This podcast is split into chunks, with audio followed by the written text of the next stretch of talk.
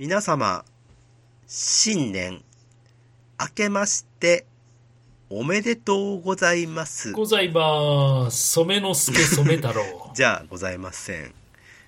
いつものワンダーと西郷による絶対に負けられないポッドキャストの夜明けが参りました。どうですか？新年一発目我々の声でスタートするっていうのはどうですか？朝からね、鬱陶しいでおしょ。雑煮作って、お餅何個か。何個入れるのあんたって聞きながら、西郷さん、お餅何個？ってうん、聞かれながら。奥様にね、俺聞かれながら。俺は餅いいわっていう派なんだけど。そこで、大体ねそこで盛り下がるっていうね。いや、大体正月のね、あのー午前中はビールを飲んでね、あの、タコワサじゃないけど、はい。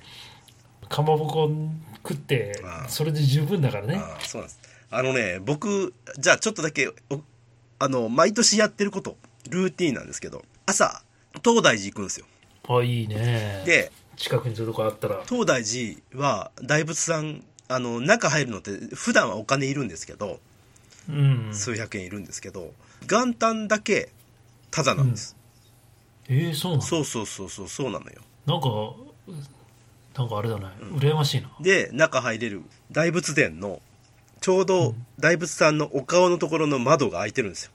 パカッと。え、そうなの？そうすると外から見えるんですよね。大仏の顔が。うん。でそれをちょっと拝みに行くっていうのが大体元旦の僕のルーティーンです。ずっこいな。朝家にいても楽しくないんですよ。なかなかなんかやることないじゃん。テレビ見てても面白くないしさ。うん。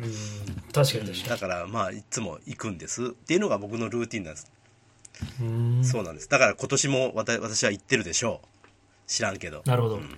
私もね、はい、ちょっと JR からの情報なんです。けど JR と情報を絶負けで流す、はい。そうです。まあ、新幹線がはい。できる前ですよね。だいぶ前じゃん。うん。それまでは名古屋から奈良と、名古屋から京都っていうのは、は JR の関西本線が直通があったんですうーよ。んなるほどね。で、はいはい。まあ、京都は平安っていう電車が、えー。国鉄時代はあったんですね。はい。で、奈良は春日っていう、えー。あの直通電車があったんですね。はい。だけど、まあ、近年のインバウンドもありまして、うん。名古屋、京都は直接まあ新幹線つながってますけど、はい。奈良はつながってないでしょ？繋がってないこれを来年から復活するらしいですよ。えー、春日来来年っていうか今年から。え今年かー、らはい名古屋、奈良間の春日っていう名前か知りませんけど、はい直通便が何本かできるらしいです。関西本線？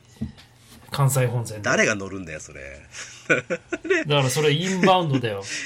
でもね、時間かかって仕方がねえよそんなの名古屋市内ってさ、はいやっぱりあの大阪とか奈良とか行ったら外国の方いっぱいいるじゃない、うん。でも名古屋市内ってねそんなないわけ。あそうなそんのなだって戦国戦国時代の好きな人はいないのよ。海外は。やっぱり神社仏閣ああこうなんかねそういう周りの観光地だよね。だからたんそうそうそ名古屋だって名古屋城があるじゃないか。う、うん、だけど名古屋に来てもみんなね、あのそこから JR の高山線に乗って、ん飛騨とかに行っちゃうのね。あー。白川郷とか。なるほど。あっちの方行っちゃうんだ。だから、名古屋駅の周りは外国人が、まあ、もうあの新幹線で降りてきて、まあ、わっさーっといるんだけど、まあ、そこから例えばその京都まで行くんじゃなくて奈良まで直通便春日ができたらまた面白いなと思って、なるほど。うんそれできたら俺らもすごいなんかあのループするよね。ループするかな。あんま変わんねえ気するしなんなら近鉄で行きていいし。近鉄の方が近いんだけどね。でもまああの JR が通るっていうのはいいことでいいことですね。なるほど。大宮神社とか JR の方が近いわけだから、まあね。それは何？正月からあんの？その復活すんの？いや正月情報じゃねえのか。え？3日ぐ3日ぐらい前に朝日芸能の情報で聞いた。朝日芸能で得たんだ。そのその話。なんで朝日芸能読んでんのほんで。うん。まあでもちゃんと見てよ。この、いや。喫茶店行くから俺よあーそういう喫茶店で昼飯食うから。そういうこと。で朝日芸能で見たんだ。朝日芸能で春日復活みたいな。そう。でも正月からかどうかは分かんないんでしょ？わかんないけどでも来年からやっぱり2000不便じゃん来年今年ねだって京都まで。2024年からね。2024年から、うん。そうそうそう、だから高山から帰ってきて京都行くんだったらまあ京都奈良行くんだったら直通で関西本線がつながってたら楽じゃんっていう話。まあインバウンドで少しでも銭が儲かりゃええと、そういうことです。そういうことですか。じゃあ落としてください。ね皆さんね。はいということで。なんかやらやらしい始まりの方で大丈夫ですか？ちょっと先行き 不安ですけどこの番組の。なんかなんかちょっとどうどうなのかな？ちょっと待って。うん。ちょっと待って。はい。大事なことを忘れてるから。何？どうしたの？じゃあじゃあ今年も皆さんよろしくお願いいたします。絶負け7年目7年目よろしくお願いします、はいよろしくお願いします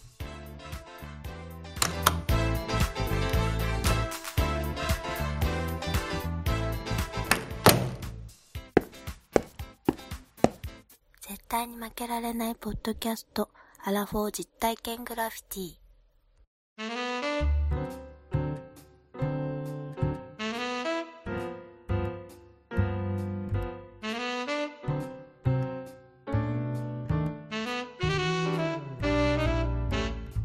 この番組は人生においての遊びをテーマに負けられない男2人が井戸端会議的に話をしたり考えたりする実体験型トークバラエティーですパーソナリティの2人がお互いにコーナーを持ち寄りそれについて意見を交えて発信していく番組です。怒ってます。怒ってんかい。もう怒ってるよ。暑いんだよ朝。あ今日さうん。順序立てで言うとうん。11月3日ですよ。うん。ね？今日古墳ツアーなんですよ。文化のねそうそうそう。でちょっと早く集まっちゃってるから、うん。ちょっと近所の公園でねうん僕はコーヒーですけどワンダさんももうビールですよ。2杯目ですよ、うん。っていう状態ですよ。で僕がイベントをね今回ちょっと企画させてもらったんですけど、僕はもう言わずと知れた雨男ですよ。うん。でまあ雨は嫌だなとは思ってましたよ。でもねピーカンにしろとは言ってないんですよ。ちょっと暑すぎるって。確かに。こっからまた2時間半歩こうっつってんだよ。今日11月3日で26度になる死んじまうってやめてくれよ。勘弁してくれよもう。なんてね雨よりか良かったなとは思いますけどね。うんそうですよ、まあ雨よりかは全然いいんだけどさ、まあ加減してほしいね。何？オンオフしかないの。な途中のなんか温度設定ないの。そんなのインバーターな周波数を変えたりはできませんから。さサーもついてないの、うんお湯と水を混ぜるしかないね。アナログなんですから。そうかまあそんなことでねちょっと今日はツアーなんですけどもちょっとね途中途中でその旅の様子というか、うん。まあ、そんなんも入れつつそうですね、できたらいいななんてちょっと思ってるからちょっと今とりあえずオープニングだけ撮ろうかって言ってうん。るっていうことなんですけどはい、ワンダーさん意気込みは？いやー今日はだって総勢12名ぐらいですか？そうですね。たくさん集まってくださって。集まったね古墳マニアが。関東からも。関東からですよ。すごくないですか？大丈夫？もう心配になるわ俺うん。ちょっと奈良に来てもですね古墳を見に来るっていうことはないっていうのがあるので東大寺ね法隆寺これはあるかもしれないですけどね。だって今日なんてさうん。あれやってんだよ。あの正倉院展やってんだよ。あっち見に行けっつうんだよ。いやいやいやいや。あっちの方がさよっぽど面白いぜ。いやいやいや。5番手ぐらいの企画よこれ。よく選んだよこれ。で今回来てくれてる人たちがさ、うん。まあ、大阪の方もいらっしゃる、うん。ね、名古屋のワンダーさんだともう一人ね名古屋から来られる、和歌山からも来る、うん。神奈川から来るすごい。奈良県人はいおい。奈良県人おらんかリスナー。鹿は鹿しかないんだ奈良県人来んか。もっと近くにあるんだから興味持ってほしいですけどね。それはちょっと叱りたいところですけど。まあ、意外と住んでると行かないってやつ、まあまあそれはあるね。まあそんな感じですけどね。うん、まあまあでもよかった。まあいい天気で、まあ、気持ちよく。はい。まあ楽しくできそうなんで。そうですね、はいはい。いやまあ頑張って。私はちょっと途中ラジオにどの程度出るのか知りませんが、ええ。まあ、ワンダーさんにちょっと任せていきたいと思はいい、ます今日はちょっといろいろね私の方がメインにやっていきましょうか。はい、はい、じゃあはい。行きましょう。はい。ということで。お願いします。はいお願いします、古墳ツアーですね。いきなり始まりましたね。僕はね、実はツアーを、えーガイドをやってまして、うん。ワンダーさんが何を録音してるのかがよくわかりません。あ、そう。そうそうそう。で、最初かな？公演で話し終えた後の、ここってことですね。そういうことです。わかりましたわかりました。まあ、あの、えっ、と、奈良の新大宮駅ですね、えー集合して、いやー、集まった。しかも日本全国、そして海外からもですね、なんと参加をしていただいた方が、おなじみの馬やん一服夫妻ね。はいはいはい。やいやいラジオのさねやいやいラジオのお二人。一服さんなんてセーター着てましたよね、クソ暑いのに。よく覚えてるな。いや、もうすごい印象的だと、暑いよって言ったもん。いや、そうですよねって言ってたけど。あーで、それどうすんのって持っていくって言ってました我々のね、ポッドキャストの仲間、ジュンジュンさん。うん。で、ジュンジュンさんのお知り合いの方もね、うん。何名か来られて。うん。あと、オーストラリアからマッツン。これもジュンジュンさんのところのお友達なんですけれども。うん。マッツンおもろかったですね。マッツン最高でした。ツンがね、最高だったね。男性です、マッツン。まだ若いんですけどね。ね、オージーのね、あの、はい方でしたけど、かなり日本語も達者でね、うん。ツッコミもおもろかったっていうね。僕一番もう、あの、そのマッツンがおもろかったのは、まあ、後ほどちょっと親睦会やった時に、西郷さん、西郷さんってみんなが言ってたら、えーマッツンがね、オーストラリア人のね、マッツンがね、はい。西郷さんに向かって高森さんって言ったんですよ。言ってましたね。大阪に来る前は鹿児島でちょっとお仕事をされてたよそうそうそうそうそうそう鹿児島にいたいらっしゃったから、うん西郷さんと結構あの交わりがっていうかなんていうの？鹿児島の人たちって結構やっぱそうあるじゃないですか。そうです。だからさい僕も最初に聞かれましたよ。どういう関係ですかって言われていや何にも関係ないんですって言って。顔が顔がとは言わず。うんはい。で高森さんっていうそのワードがめちゃめちゃ面白くて今まで西郷さん西郷さんっていう人いたけど高森さんっていうやつはいなかったね。しかもあのねブルーアイズをしたえあの偉人さんが言うわけですから。そうですね。っていうまあでマッツンはジュンジュンさんのところにねまあちょっとあの長期で、えー泊まってらっしゃるということで今回参加していただきました。それとあと河内の兄ちゃんプスーンさんですよ。ああ河内のおっさんの歌のね。プスーンさんねプスーンさんはツイッターであのお話ししたら来てくれるってことでなって。いやー嬉しかった。から来ていただきまして。はいありがとうございます。結構ね登場しますよ。この後も、はいスーンさんすごい楽しいんですよ。面白い人なんで。ねうん、面白いね。面白い。最高ですよ、それと名古屋からホメオタスさんね。褒めちゃんなめちゃめちゃ楽しんでくれたっていうか一緒にいてくれてねあの子は本当に面白いよね実は風邪ひいてたっていうね。あの日。風邪ひいてたの？そうそうそうらしいですよ。実は。はい。でもよく来ていただきました。ねありがとうございます。そして和歌山の部長ですよ。あ アジア幸せ特急のね部長来ていただきました。でも部長はですね実は最初の集合場所にいなかったんですよね。あそうなんですよこれってこの後その音源ってあるんですか？あるんですよ。あるんですか？あるんですけど。今説明した方がいいですか？じゃあこの部長と私のサプライズ大失敗話を。それね。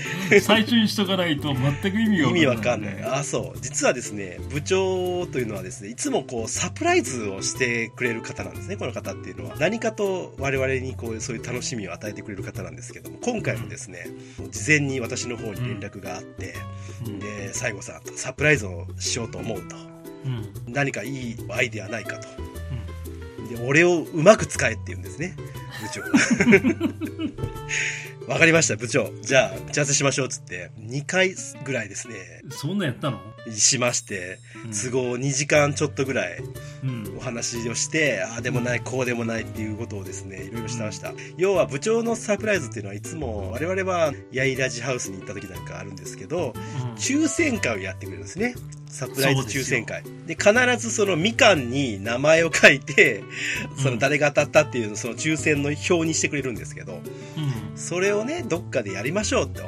じゃあうん。最初にやりまやろうじゃないかと。もう部長はじゃあ集合場所には来ずにうん。ちょっと私がツアーの説明をしたいからっていうことで、うん。ちょっと離れたうん。公園に行きましょうと。はいはいはいそしたらまあ人気もあんまりないし、駅前でザーザーザーザーやっててもあんまり面白くないから、ちょっとそういう風に誘導しますんでっていうことで、ちょっと離れた公園までみんなで歩いて行ったんですよね。うんうんで、そこに部長はもう先回りしている予定だったんですよいる予定だった。で、僕がツアーの説明をしてる間に、皆さんの背後に回って、うんで、背後に回ってちょうど見計らった時に僕が急に、では、第1回古墳ツアー抽選会始めます。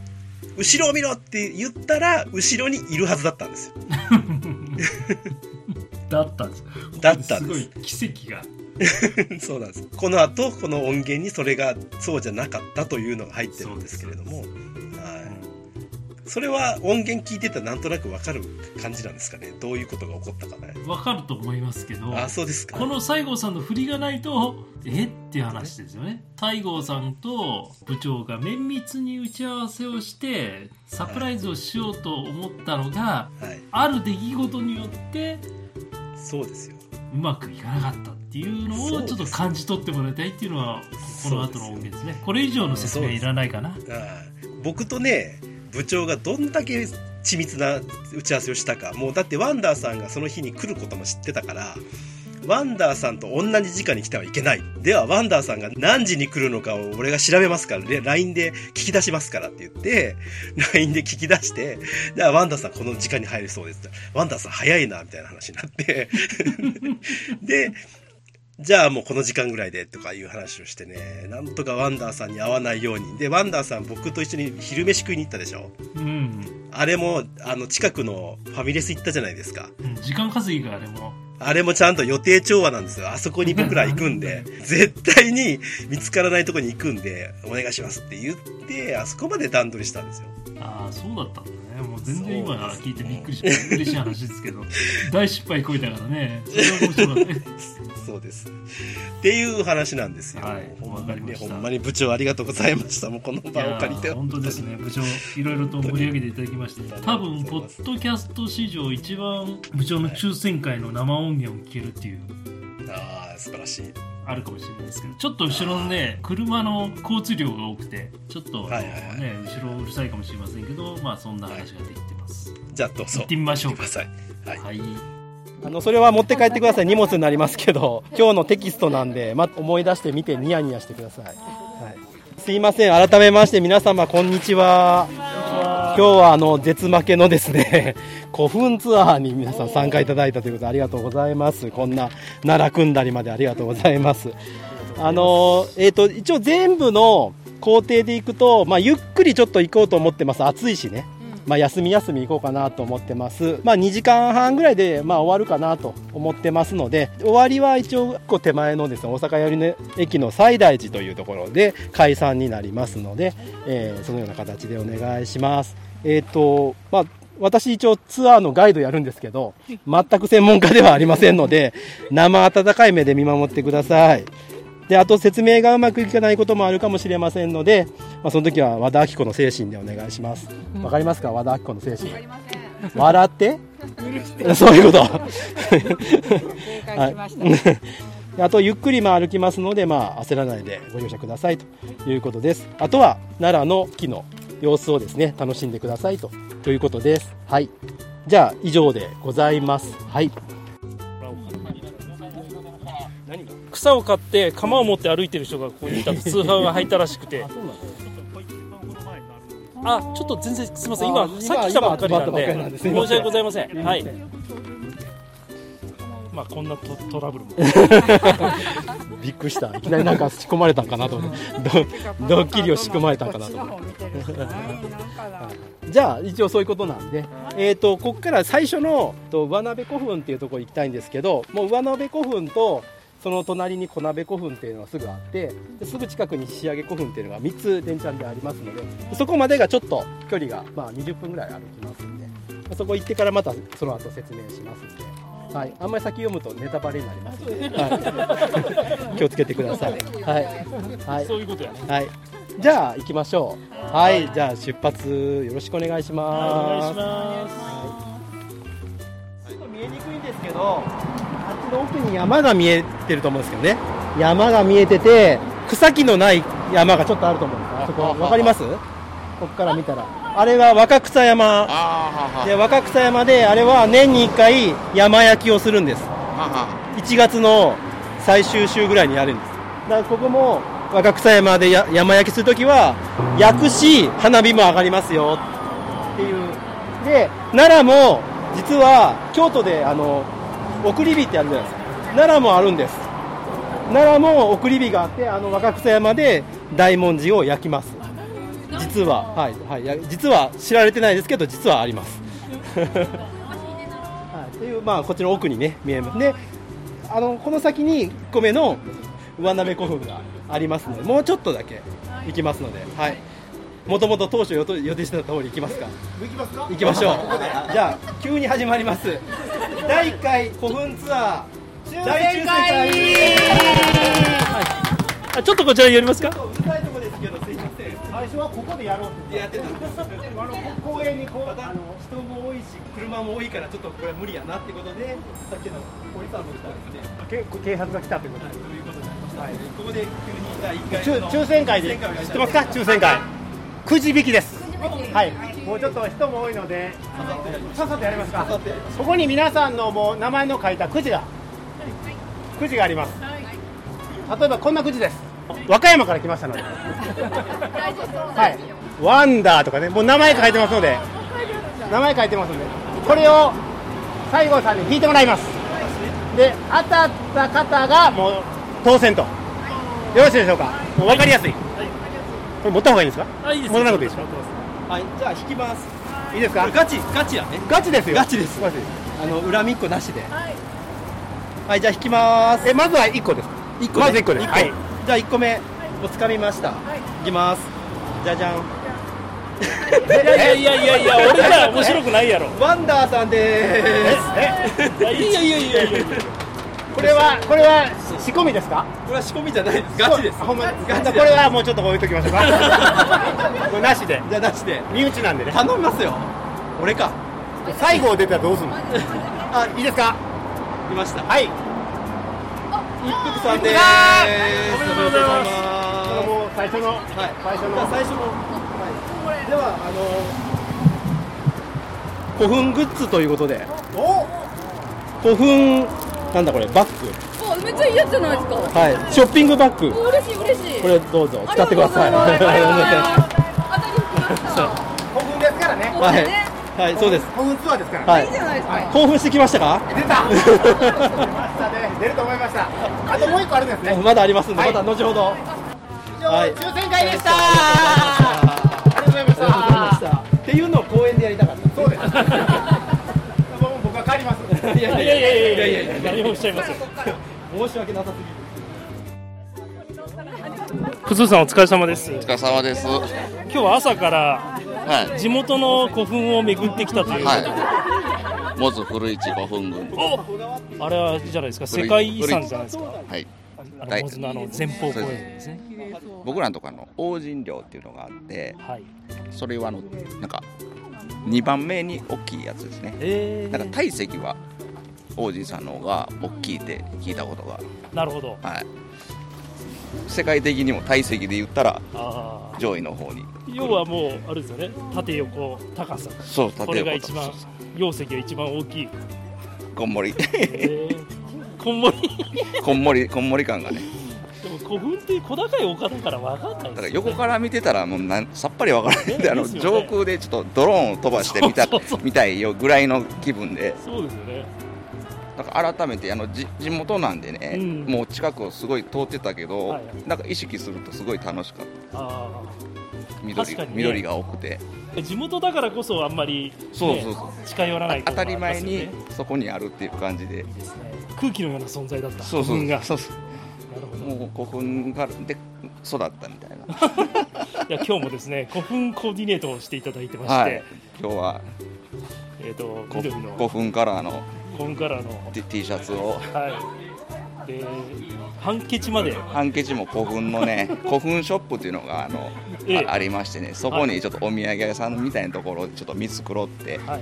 古墳の柄のはい。ハンカチをあ。携えて。とても素敵な素敵な。あのーハンカチで。ハンケチでねちょっとあの泣いている女の子がいたらこうふっとそうね。僕が汗の染み込んだ。あの僕の汗が染み込んだやつで。拭いていただくと、はい、結構です。お断りされます。なるほど。わかりました。ありがとうございました、この人のいなさ。これなんかこれここは観光地ですか？ガイドさんこれなんか古墳みたいですね。古墳なんですよ。いいふりするな。はいじゃあここでやりましょう。だいぶあの歩いてきて疲れたかもしれませんが1個目の古墳に到着しました。えー、とここがですねあの上鍋古墳って言います。上鍋古墳。はい。であのこれはね、えー、とここから見たら分かりますけど、えー前方後円墳です。で今手前に見えてるあの角こうなってるところが前方部ですね。前方部で奥にこうカーブになってますよねこのお堀の方が奥。あれが後円部です。でここは、えー、と約長さ。墳長270メートルか280メートルと言われてて奈良市内で一番大きいと言われてます。えっ、と5分でわかる古墳のコーナー。じゃあ簡単にあの説明します。えっ、と古墳っていつ作られたんですかっていう話なんですけどいつかというと古墳時代です。古墳時代っていつなのっていう話なんですけど大体3世紀から7世紀後半ぐらいまで。でここに書いてますけど、えー、と646年。646年で大化の改新の次の年なんですけどその年に白草令っていうのが出てもう大きな古墳いらんいらんいらんってなったんですね。っていうのがあって、まあ、ここから先はもう大きな古墳は作られてません。でこの上鍋古墳は大体5世紀で言われてます。古墳って何なの？古墳はお墓です。主にまあこの地域の権力者とか大君さんとかねそういう方々がまあ入ってた。知らんけど。で古墳ってどれぐらいあるの？って日本にある古墳はだ約16万基です。16万基っていうとコンビニの3倍あるそうです。そう木木ですね。はい木です。でコンビニってめちゃくちゃあるねイメージありますけどその3倍あります。だコンビニはないけど古墳はあるっていう町もあります。それはないです。いいよ。次のページ。で古墳の形ってどんなのがあるのっていうふうに書いてます。これはいろんな種類がありますけど皆さん、まあ、有名なのは前方後円墳だったりとか円墳とか。あと四角い方墳とかいうのがあります。で、えー、と時代によっていろいろこう形も変わってるんですけどこの前方後円墳が結構日本でオリジナルの形です。でこれが大和盆地で作られてから全国に、まあ、河内平野に行って古市とかモズとかあっちの方に行ってから全国に広がっていってるっていう形で不思議なことに同じような形で全国にありますだから日本全国この大和のねこの政権がつながってたっていうのを証拠になってるよっていうことですね。この古墳って今今森になってますけど当然できた当時は森じゃなくってここの絵にあるような石がこう敷き詰められてました。周りに全部。それを吹き石っていうんですけどね。屋根の吹く吹くというね。その吹き石がずっとこう敷き詰められてましてここもそうなんですけど大体2段か3段にこう段々畑みたいになってます。これをレーザーで見て見てる写真があるんですけどここも3段になってるそうです。見えないですよね、うん、でも3段になってこの絵のようになってると。見える？レーザー発射してる？あとは周りにそういう埴輪とかそういったものがね置いてあるということです。古墳にはどのようなものが埋葬されてますかということなんですけど、まあ、ほぼ土葬土葬です。火葬っていうのは仏教が入ってからの話なんでその前なんで土葬ですね。一回埋めて骨にしてからもう一回埋めるみたいなパターンもあったそうです。埋め方なんですけどほぼほぼ前方後円墳は古いんで縦穴式っていうやつですね。遠方部の後円部の上からお棺を入れて土埋めるっていうパターンですね。だんだん時代が過ぎていくとこういうふうに山の横から掘っていって原質を作ってここを埋めるっていうような感じになってます。だからちょっとやり方がどんどん変わっていってますよ。と埋葬品はどんなのかというと、まあ、皆さんご存知だと思いますが勾玉とかあとは時間って言ってイヤリングですねとかあとは有名なのはやっぱり鏡ですね。銅鏡とかあとバグとかブグそういったものを入れます。一緒にね副葬品として入れます。埴輪と土偶って何が違うのっていう話なんですけどこれもともと時代が違います。土偶は縄文時代。埴輪は古墳のために作られました。埴輪っていうのはこういうなんか筒状のね前頭この円円筒埴輪とかいうのがあるんですけどそういったものとかあとはあのハニマルくんで有名な人型とか馬型とかあと家の形をした埴輪とかそんなのもあります。でそういったものをこう並べてこの埴輪があるところが聖域なんだよっていう風にしていると。いうことですね。人型埴輪とかを置くのはその当時のその人が生きてた当時の状況を表してるっていう風に言われてます。なのでここも掘ると埴輪が出てきますっていうことですねはいということですすごいですね。はい。えっと、13ページちょっと開いてください。上鍋古墳と小鍋古墳って書いたページ。ここが上鍋古墳ですね。で左側の方です。で、前方後円墳で、ここは宮内庁が領母して参考地になってます。誰が入ってんの？誰のお墓なの？って話なんですけど、わかりません。知らん、誰、わからない。それはそうだよね。だって5世紀とか4世紀の話一応、宮内庁が決めてるのは、八田の姫巫女さんっていう人です。で、八田の姫巫女さんは、大阪に仁徳天皇陵っていうのがありますけど、それの奥さんです。それで言うと5歳です。その方がここに入ってるというふうに一応参考値になってますけど、ほんまかなっていう感じはしますが、ということです。築造は5世紀中盤ということです。この隣にもう一個あります。小鍋古墳でこの後行きますけども、小鍋古墳。こちらの方も前方後円墳で、両母参考値。で、中に入っているのは仁徳天皇の奥さんの岩の姫。この人は繊細です。全長は204メートル。まあ、同じような形ですけど、こっちの方がちょっと大きいです。まあ、後でまた比べてみて。という、この2つのね、古墳。で、中に入っている人もちょっと覚えておいてください。後で話しますから。では、まず見てみましょう。はい、どうぞ。古墳に埋葬されてるのは一人だけですか？いや、わかりません。この古いやつは大概1人なんですけど、もう2人生まれられてたり、何人も入ってる場合もありますし、倍長って言って、周りにちっちゃな古墳があって、そこにその人にゆかりのある人が入ってるっていう風に言われてます。ただ、わかんないですね。掘ってないんで。ということで、はい。じゃあちょっとね、ここ、ま、回れるんで、ちょっと回ってみたいなと思います。いいですか？はい。行きましょう。古典ラジオみたいに言うな。あのー調査してます。2020年。あれか、テント。うん。で、あそこになんかシシートみたいなのしてるじゃないですか。はいあの辺を掘ってます。で、掘ってて、えっ、と、その当時の埴輪とか一応出てきてるんですけど、ここって昔、全長が250メートルと言われてたんです。で、今270から80って伸びちゃったんですね。なんでかっていうと、古墳の裾がもうちょっと下まであることが分かったんですね、その調査で。だから大きさが増えたっていう、ちょっとせこ技で増やしたみたいな。で、ここはね、なん、でかっていうと、水が張ってるじゃないですか。で、この水って、昔はなかったんですよ。17世紀ぐらいに水がこうこういう状態になったらしいです。なんで分かったかっていうと、1600年の頭ぐらいに、慶長の大地震かな、があって、それが地層を見たら、ひび割れが入ってるから、地層から見て、多分その当時は水がなかっただろうみたいなことらしいもともとは、いや、堀のように作ってるんですけど、堀のように作いやいやいやいや。ってるんですけど、水は、水はなかったです。出動した、出動した埴輪が。生々しい埴輪はい、が。車来ました。埴輪の説明して本当よくそんな失礼なこと言うよねここが、ちょっとね、あの、生八つ橋みたいに。ここね、あの、昔の土が、約ね、2メートル60センチぐらい昔の土が積もってて、うんそれを掘り込むと、うんもともとの古墳の表面が出てくる。だから吹き石なんかは2メーター60センチぐらい掘らないとない。そんだけ積もったってこと？そうそうそうです、そうです。そんだけの年月積もった。でも2020年の発掘調査の時に、9世紀の焼き物うん。が出てきたんですよ。え？その当時までは、うん。その吹き石が見えてた状態だったんじゃないかな。るほど。だから、うん。古墳時代、ごだから5世紀なんで400年代ぐらいから9世紀なんで800年ぐらいうん。までは、その吹き石見えてたんじゃないの？っていう。はい。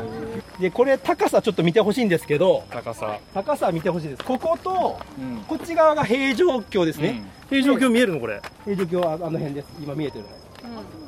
都こっち水水面とこっちの民家と高さどうですか、こっちの方が高い。なんかブラタモリみたいになってきたね。だいぶ高いですね。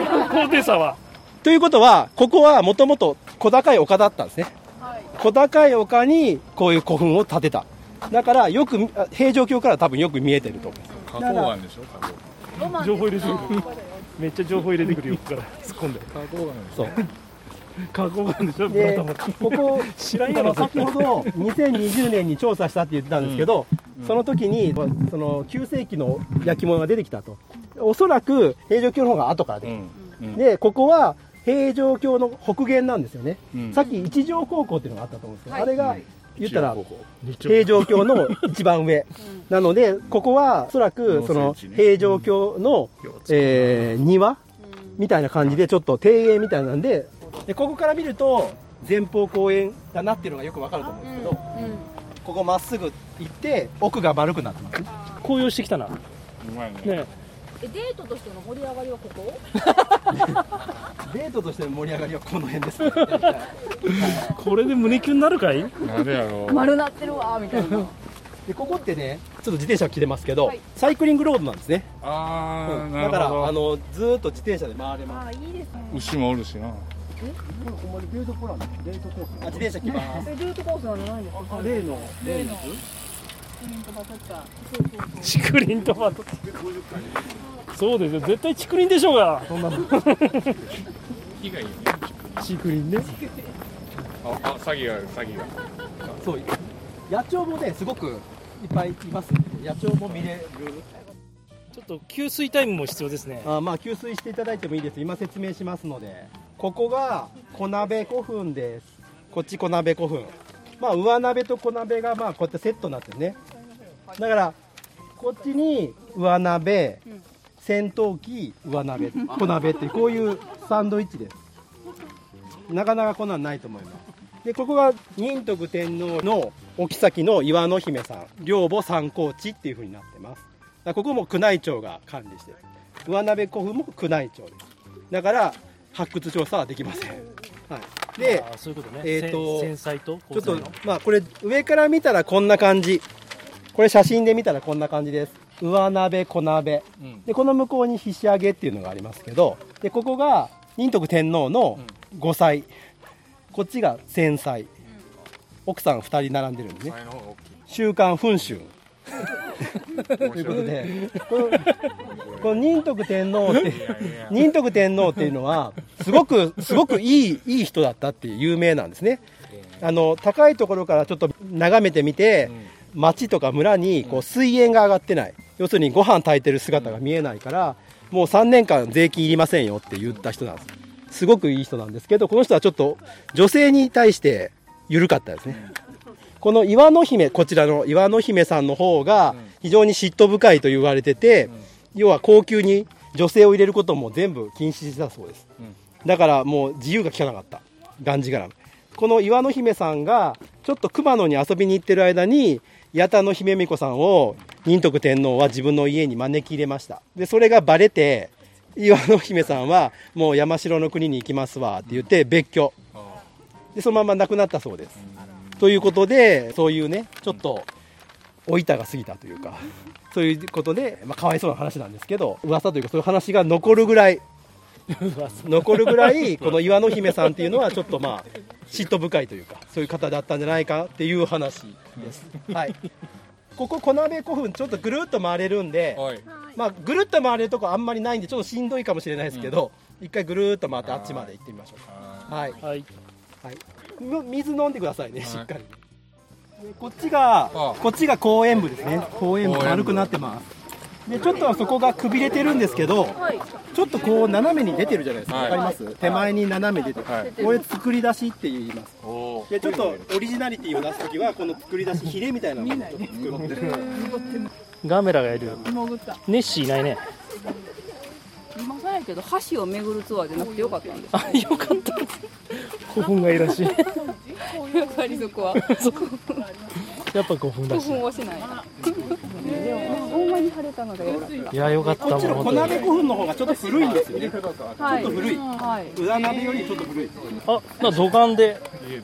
本当に本当に入ってる人誰かわかんないですけど、うん。あのこっちの方が多分格式が高いんじゃないか。ってあそうなんですこっちの方が古い古くてで周りに梅鳥って言って、あのちっちゃい塚がいっぱいあるんですね。この周りに。たくさんあるでそのそういう関係上多分こっちの方が位が高いんじゃないか。その2020年の調査の時にその被被葬者誰なんていうのをちょっと多分要するに和の豪王の周辺の大見とかあの辺の人なんじゃないかっていう話ですね。よく勉強しましたね。しましたねね奈良盆地にやっぱりそのゆかりのある人。ちょっと難しい話なんですけど葛城系の人やっていうふうに言われる。よくわかってるん土着の人やそこまで葛城。さ卒彦。そう。卒彦さんはすごい天皇家の外戚というか。もともとおった人やな。そうそう。で竹内の宿根の息子って言われてるんですけど竹内の宿根って300歳ぐらいまで生きてるんで。あのじいさん。そうそうそう。そうお札にもなってますけど500円券ね、こんだけ大きなものを作るってなったらやっぱそんだけね労働力もいるいるんで。まあそうそうですねあれだったらちょっとそうそう日陰日陰入りましょう民家のところを通り抜けたらいきなりちょっと古墳になるっていうちょっと面白い道だったはい。お疲れ様です。じゃあ、えー、と今来たのが一庭古墳。ここが一庭古墳です。ここ前方後円墳なんですけど今見えてるのってこれ丸いんですよ実は。丸いの。前方部がないんです。前方部が平城京を作るときに作兵って言って平らにされちゃった。なくなっちゃったんですね。だから丸いとこしか残ってない。ここも両母指定されてます。ここういうふうにね。あの鳥居があるところは全部こうやって両母指定。で宮内庁さんが管理してる。でここは第51代平成天皇陵となってますけれども平成ってでも51代って奈良時代の人たちなんでほんまにって思いますけどまあそういうことです。全長が253メートルあったそうです。今はないんです。でここは5世紀前半。でこの下の17ページに消えた古墳たちっていうのがあって丸1ここ1庭古墳は半分カットですね。半分カットされてます。だから現在残ってるのは公園部の一部のみ。だんだん腹立ってきたな。でヒットカットこういう感じでカットされてるって感じ。ありがとうございます。平城宮の大黒殿がこの向こう側にあるんですね。あすぐ行ったらすぐ見えてきます、うん、そこを作るときに半分削られちゃった。はい。ももともとはだから100メートルの円墳やと思ってたんですけど実際には前方後円墳でしたっていうのは調査で分かったということで実はこの後ちょっと行きますけど、えー前方部がここまであったよっていう印があるので、はい、見てみたいと思います。ということですね。ただここに私書いてるんですけど平城京の建設以前から存在した一宮古墳が平安時代の人である平成天皇のために作られた古墳ではないことは明らかでこれはもうなんか違うっていう意見が多いそうです。はい。でも、まあ、宮内庁さん変えないので一応このまま。ということですなんで宮内庁変えないんですか？変えるとか全部変えていかなきゃいけないけど多分大変なんです。実はなくなった古墳っていうのがもうまだああったらしいですね。これが明野古墳っていうんですけどもともとこれも平城宮作るときに全部なくなりましたあっていうのが発掘調査で分かったんですね。まあ全カットという意味でこうちょっとつるっぱげの人がねちょっと出てるんですけど。誰とは言いませんけど。北海道の誰とは言いませんけども。失礼やぞ。だからこれこれはまあその大宮殿作った時に亡くなった古墳もありますよっていう。結構なくなってるんですね古墳。平城京を作る時になくなってる古墳がいっぱいありますね。なんでだろうねっていう話なんですよね、はい、というようなことです。だからここはなくなったやつで残ってますっていう感じ。でもちょっとびっくりしたねそこの住宅街からバッと入ってそうそうそう急にね。こんな感じになるこんな感じになっちゃって、さすがなら。今回は2つあります。ああ来まいいですね舞台が。こっち側は心の拾い方用です。心の拾い方よ心の拾い方用、こっち側はあのー心普通の人用。はい。なので、えー誰引きましょうか？誰行きましょう。じゃあ誰か指名してください。え？マット引く？じゃあ、まず行きましょう。行きますけど、ちょはい。っと読めるかどうかわかりませんけど。え？また一服入ってるんですか？一服？入ってる。一服はいはい入ってたらなしにした 一服一服また欲しい？欲しい欲しい。い 一服入ってるけど。ありがとうございます。一応入れとくわ。入れといて。入れとくな一服引かんといて。よはい。そしたら日本語読んでよ。あ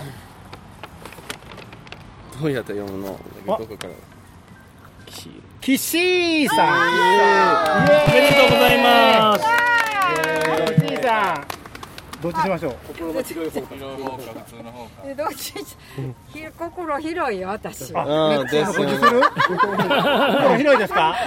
心広いこっちで行く広い広い。広いです。ねちょっとここっちこっちで行くと。ちょっと待ってくださいね。なもう一個もう一個。もう一個ね。ぼさしは引くんですか？もちろんもちろんオッケーオッケマッツも入ってるからね。ー入ってる。はい自分で。うまいやんおーうまいや。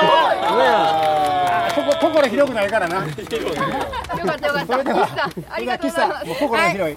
はい。はい。ありがとうございまこあのうまいうまいからどうぞ。普通のやつ。和歌山の恋人。和歌山の恋人か。和歌山の恋人ちゃった。す私うわ。嬉しい。わえグミグミ。和歌山のグミ。心が広いですから多分ね。いろんな方にそうやね。お裾分けするんちゃうかな。はいやったありがとうございます。でした？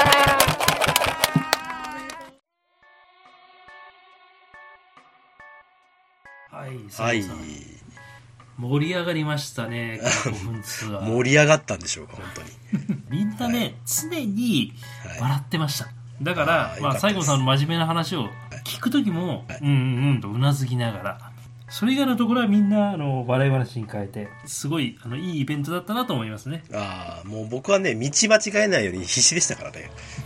道だけは間違えたらあかんと。そうだそうだね。でもね、たくさんの方に来ていただいて。いや本当にねあの感動しました。あのたくさん来ていただいたの本当にもう最初思いつきでちょっとプレでやりますみたいなことを言ってて、まあまあまあ45人、まあ、56人で最低はアンダーさん来てりゃ1回ぐらいに思ってたんです、うん。まあねあんだけの人が集まっていただいて本当にありがとうございます、ありがとうございました。本当にね、またあのね、せっかく企画した会があったって言ったらあれですけど、まあよかったですね。ありがたかったなと思いましたね。やった甲斐があってよ。かったです。ね。またね実は第2弾も、えーやろうとしておりまして今回と違う場所に行こうかなと思ってます。うん。今度はまあ桜井市のあっちのねマジの方の。マジの方って今回がマジじゃないみたいな。マジマジそう本気と書いてマジの方じゃん。うん元祖の方行こうかなと思ってますんであっちの方でねちょっとやってみたいな。一応2024年の4月と言っときましょうか。まあ、また日にちはねきちっと決めますけれどもまあ暖かい時期にやったらいいんじゃないかなと思います。桜井だったらちょっとしたあの神社仏閣絡めてもいいかもしれないですね。まあそうだね。まだちょっとその辺はちょっと考えてみてってことかな、うん。おっと。下準備もいるからね。まあはいはい考えますよ。はい。私ね、桜井は大好きなお寺と大好きな神い社がやあるから。桜井とかあっちの三輪とかいいよね。めっちゃいいと思いうやー、いいですよ。で、しかも春でしょ？パワースポットいっぱいあるし、あるある。中野大江の王子と中富の鎌足の神社もあるし、それは山の奥だだいぶ。そっちじゃないけれど、まあでもね、あの駅があるからさ、いいなんとか寺駅があるから。なんとか寺駅長谷寺のことを言ってますか？ああ、言ってる。僕はそこのね、あの観音様が一番日本で一番好きだから、長谷寺のことをなんとか寺っていう人いないですよなかなか。いいじゃないか。はいわかりました。いいですね。まあとにかく、まあ、ちょっと場所とかはあれですけどまああっちの方面でね、はい、行こうかなと思ってますんでまた嬉しい。はい、はい、やりましょじゃあ今回は、あのはい。西郷さんの古墳ツアーということで我々、はい。あのゼッツ負けのいろいろイベントの一つとしてやらせていただきましたけど、うはい。まあ、楽しんでいただけましたでしょうか？どしどしと感想をいただけたらなと思います。我々のメールアドレス負けられないぜアットマーク Gmail.com 負けられないぜアットマーク Gmail.com ぜえぜぜ X の方のですね。ちゃんと言って。ぜ X の方のハッシュタグの方はひらがなで絶負けでよろしく哀愁で。お願いいたします。はいということで、はい。今日のお相手はバンダーと西郷さんでした。でした。負けられないぜ絶対に。諦め？切れないの？アホやから。使命使命あ使命よーし。お疲れ様でした ありがとうございました。皆さんありがとうございました。またよろしくお願いします。はいまた来年の春で今年だよ。明けましておめでとうございますって言ってないよ。いいよ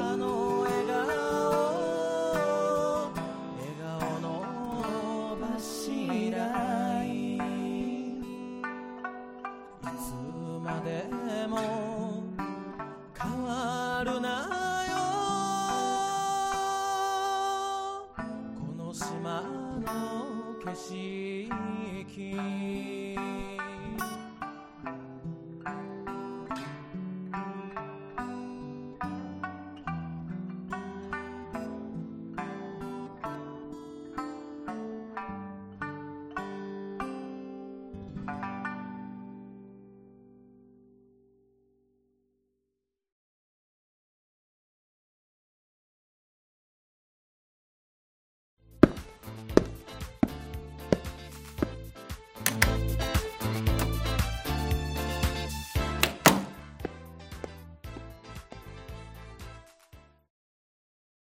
ここからは、えー、おまけ音源です。あの、ツアー中にですね、ワンダーさんといろんな方がお話をしておりまして、まあ、全く古墳とは関係ない話をされてるんですけど、まあ、こっちの方が得てして面白いということで、おまけとして最後につけてます。もう無編集ですので、えー、聞き苦しいとこあると思いますけれども、よろしくお願いします。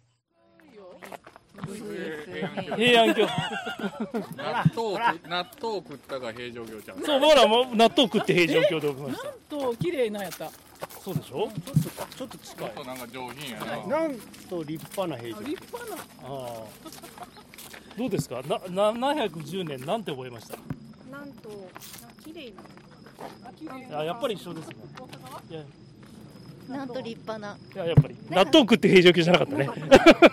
なんか世代的にはなんで違うんだろうね。さんと同じなのかも。俺だけなのかな。でも社会科の先生のね質にもよるよね。でもね。納豆食って平城京っていうか大化の改新は？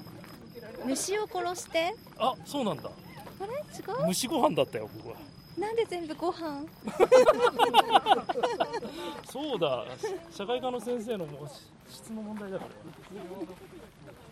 あプスさん聞いてなかった。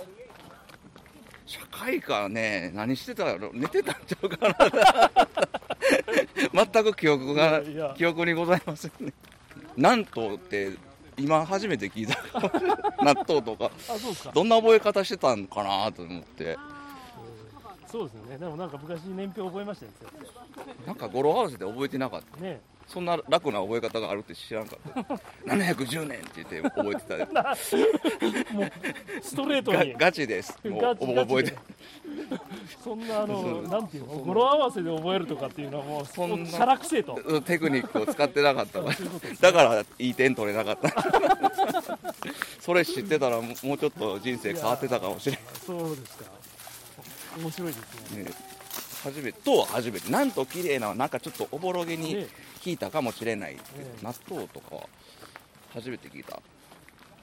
ふすさんは何年生まれですか？50年生まれ。あの西暦で言うと。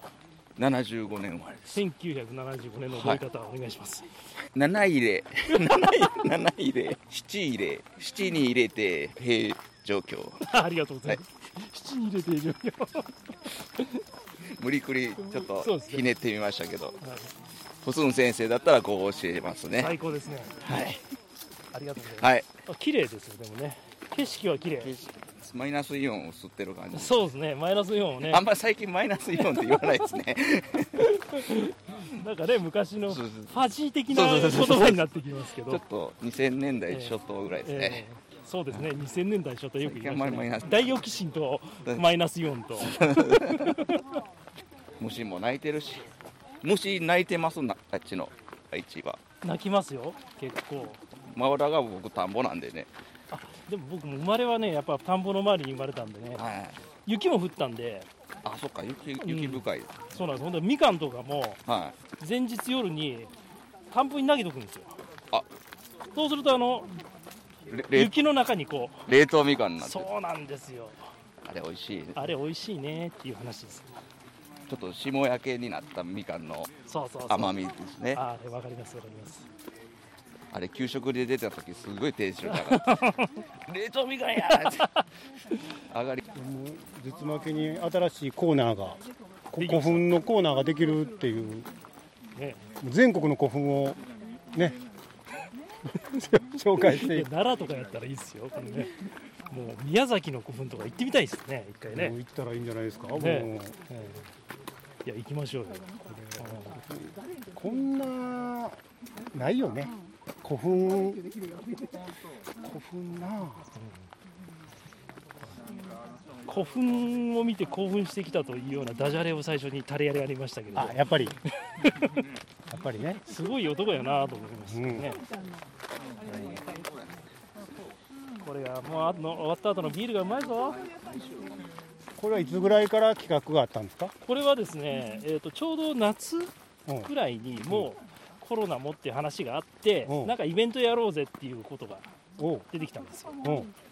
でそれで、まあ、西郷さんがやりたいよっていう話で、まあ、じゃあちょうど気候のいい時期の秋口あたりにやりましょうかともうほぼ冬に入るぐらいの時期にやりましょうかということでお話が出ましたので、あぜひともやりますよということでこういう。こ古墳をやりたいっていう話だった。そう最初から古墳をやりたいと。だからもうすごい毎日あの歩いてるから。あこの辺歩いてるうんずっと歩いてるんですよ。だからポッドキャストを聞きながらずっとこうやって歩いてるみたいで。でまあやっぱり自分も興味があるからやりたいともともと詳しかったってことかな古墳めちゃめちゃ勉強してましたね。今回のために。ペンダコができるぐらい。あそその成果がやっぱりねああ楽しい。あありがとうございます。すごくちゃん思ってた以上にしっかりかっちりしてるというかね。そうそう。がガイドねガイド力や手持ち無沙汰になることもなく。ねもうちょっともうちょっと褒め言葉褒めてくださいよ。西郷さんを。西郷さんすごいです。可愛いよねなんか後ろから見ても。なんかねあのゆるキャラっぽくてさ。そうやね。うん。ねえ。可愛いね。可愛いね。あれは定番なんですかもう50に変えないといけないんですけど。ワンダさんも来てたそうそう西郷さんだけ来てると思ってそうなんですよ。そうです。でもちゃうちゃうでしょ。これあの販売してないの？適当なものをアマゾンで見繕って買ったんで、こんな言い方すんのえルンペン釣り何これルンペン釣りってわあすごい。そうかルンペンがつったらあかんっていうか。ルンペンみたいにお前タダで釣んなよみたいな。ああそういうことか。ルンペンしゃべりせんよみたいな48手のうちの1手みたいな。ルンペンルンペン釣り。釣り。そんなねえとんとんでもない。とんでもないですよ。とんでもないやつね。ちょっとそれ以上は。ちょっとそれ以上は。ここなんか京奈は自転車京奈和道と京奈和自転車道と。ちょっとややこしい。ですねねえいっぱいありますよ。でもいつまでもアラフォー感抜けないですよね。僕もとっくにアラフォーじゃなくなってるんですけど。そうですよ。もうアラフォーって言ってしまい心まはねアラサーぐらいの気持ちはありますよね。す永遠のセブンティーンぐらいのそうそうそう。もうそうそう。なんか盗んだバイクで走り出しそう。です僕ら。気持ちはね。僕バイク盗んだらダメって言う方そんなそんな人あかんよって言う方。そうですね。そうやっておっしゃってましたよね。そうあ静かめで。滑ったらえ。ジャンプ貸してって言ってあれを見と見とって。あーそうなんですよ僕は読んでへんからあんまり。あれちょっとねあのちょっとエッチだ。シャワーに入るシーンとかがでこうちょっと大事なところは煙そのシャワーの湯気にね隠れちゃってそれももうドキドキドキして。今今見たらもう絶対面白い。いや面白かったですよ。大好きでしたね。えちゃんとえあれを毎毎週かあたもう単行本でも。単行本で全部持って。だいぶませとったそうですよ。でその後のあの終わった後のなんかライトノベルみたいなのも買っちゃって。へえ。その後の話みたいな、へえ。うん、ちょっと今見てみたいな。いや面白かったな。シェイプアップランが好き あの子供ほらあのパンツがガビガビになる意味がわからなくて。総一郎。そうですねわかりますわかります。すごいな。あれは好きやった。あの下ネタはいけんですけど。あいけますか。鶴木独身寮とか見てなかったですかあれもジャンプなんですか？あれはちゃいますね。あのビッグスピリッツでしたけど。だから名前とか絵柄はちょっとなんとかわかるんですけど話が全然そうやって漫画の話いっぱい出てくるでしょ？このポッドキャスターさんの。あの話に混じられへん時がある。確かにうまやんとかめちゃくちゃえぐい読んでますよえぐいですね漫画とプロレスの話をスラスラできる人は単純に僕リスペクトですもう羨ましいですいやすごいですね。蓄積がもう追い。つかれいや間違いないです。プロレスもね結構みんな昔ねね。ゴールデンタイムやってましたからね。だから周りでねむちゃくちゃ好きな子がおったんで、えわちょっとは分かるんですけど、え結構ガチで詳しすぎて、はいはい。ぬるい感じでこう話に混ぜろうとしたら、混ぜてくれないと お前のその浅い感じでちょっと語らんといてくれみたいな。ガチで語れるコーラをうわーって楽しそうやなって言って。わかります。タイガーとかめっちゃ好きやった。タイガーマスク。タイガーマスクね。あのうん。佐山悟そうそうそう。あの初代タイガーマスク。一一番出てきた時衝撃的で。あれはいまだになんか YouTube であの動きだけをいやすごいですよね。見たくなって。あ常にリングの上に立ってるより飛んでる方が多いんじゃないかという。ですよね。懐かしい。